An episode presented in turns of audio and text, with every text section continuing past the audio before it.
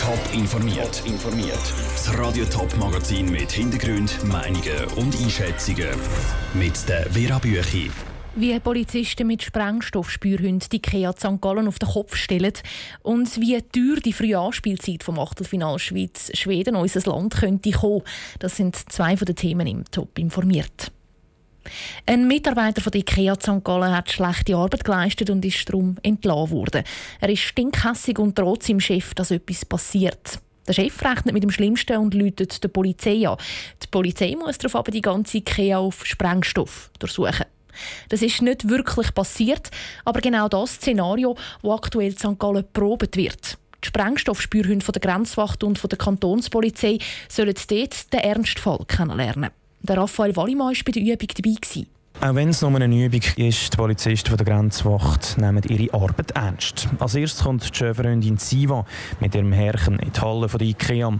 Der Marc Michel, der technische Leiter vom Grenzwachtkorps, schaut zu und beschreibt, was passiert. Was er jetzt zuerst macht, ist der sogenannte Halsbandwechsel. Mit dem Halsbandwechsel geben wir dem Hund einen sogenannten Signalreflex geben. Das heisst, wir sagen dem Hund, mit dem Halsband, jetzt tust du Sprengstoff suchen. Und dann geht's los. Ziva läuft los und schnuppert an jeder Kiste und an jedem Gestell. Begleitet wird sie von ihrem Herrchen und dem Blick vom Chef. Was er jetzt hier versucht, ist eine sogenannte Reaktion zu finden. Das heisst, es verändert das Verhalten vom Hund. Das heisst, irgendwo ein Kopfschlag, ein, mit den Ruten, mit den Ohren, das ist von Hund zu Hund relativ individuell. Und dann plötzlich kommt eine Reaktion. Siva bellt und rennt glücklich zu ihrem Herrchen. Im Maul hat sie aber keine Bombe, sondern ein Spielzeug.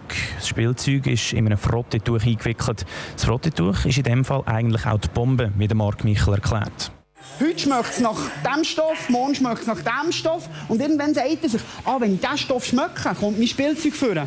Dort tun wir bös gesagt den Hund ein verarschen. Wir tun ihm nämlich ein Filter vor die Nase haben mit dem Geruchsstoff, den wir wollen. Das heisst, Ziva sucht auch im Ernstfall gar nicht nach einer Bombe, sondern nach ihrem Spielzeug. Ziva ist noch jung und hat noch nicht so viel Erfahrung. Darum ist es umso wichtiger, dass sie viel übt, sagt Marc Michel. Das ist essentiell, oder? Es ist äh, wie der Skifahrer, der nicht trainiert, kann nicht gewinnen.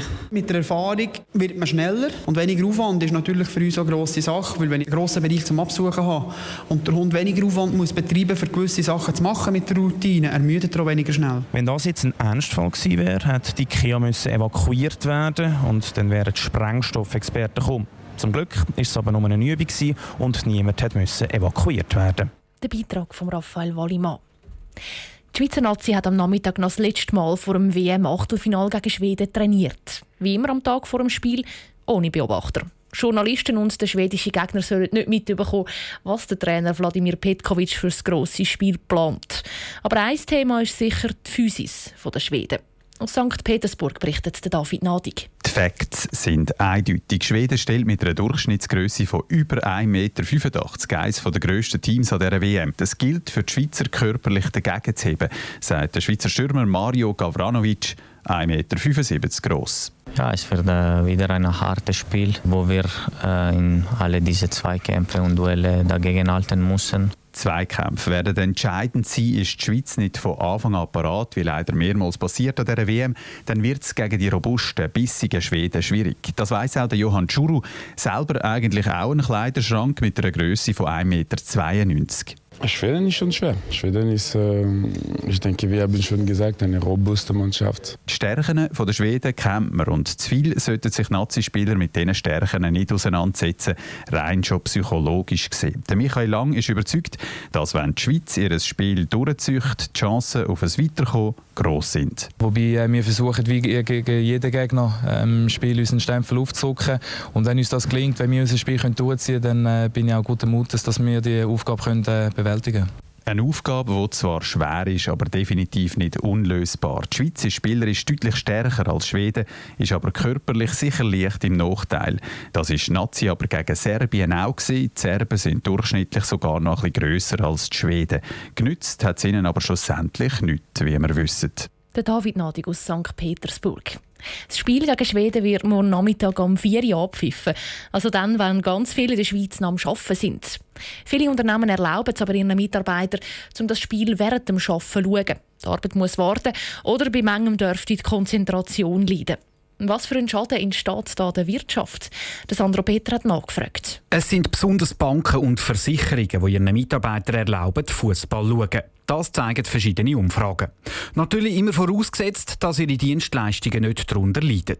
Trotzdem, geschafft wird in dieser Zeit nicht. Wie groß ist da der volkswirtschaftliche Schaden? Auf die Schnelle können wir Ihnen keine gesicherten Informationen geben. Es gibt zu viele unbekannte Variablen schreibt das Staatssekretariat für Wirtschaft auf Anfrage. Der Bund lässt sich also nicht auf Test raus.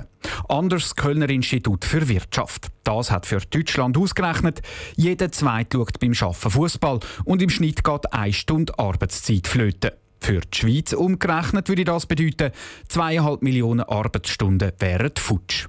Der Wirtschaftsexperte Reto Völmi rechnet schnell nach. Wenn wir jetzt einfach ganz rechnen, das sind zweieinhalb Millionen Arbeitsstunden, dann natürlich, wenn man jetzt sagt, das gesamte Lohneinkommen wäre es dann pro Arbeitsstunde 50 Franken, oder? dann kommt man auf einen Betrag von gut 100 Millionen. Aber wenn man das wirklich völlig so fix statisch rechnet, ist das natürlich zweistellig hinter dem Komma, wenn es darum geht, wie sich das BIP vom einen Quartal zum nächsten entwickelt hat. Ich übersetze das schnell. Einfach gesagt heißt das nämlich, aufs Bruttoinlandprodukt hat es praktisch keine Auswirkungen, wenn die Hälfte der Schweizer morgen Fußball schauen statt arbeiten. Der Effekt wäre zu klein. Dazu kommt die Arbeitsmoral der Schweizer, betont Klaus Abberger von der Konjunkturforschungsstelle der ETH Zürich. Wir gehen davon aus, dass das kaum spürbar ist in der Schweiz, einfach weil diese